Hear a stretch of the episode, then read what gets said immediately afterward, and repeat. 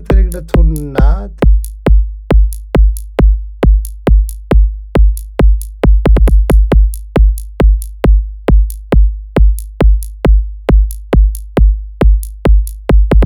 들기도 들기도 존나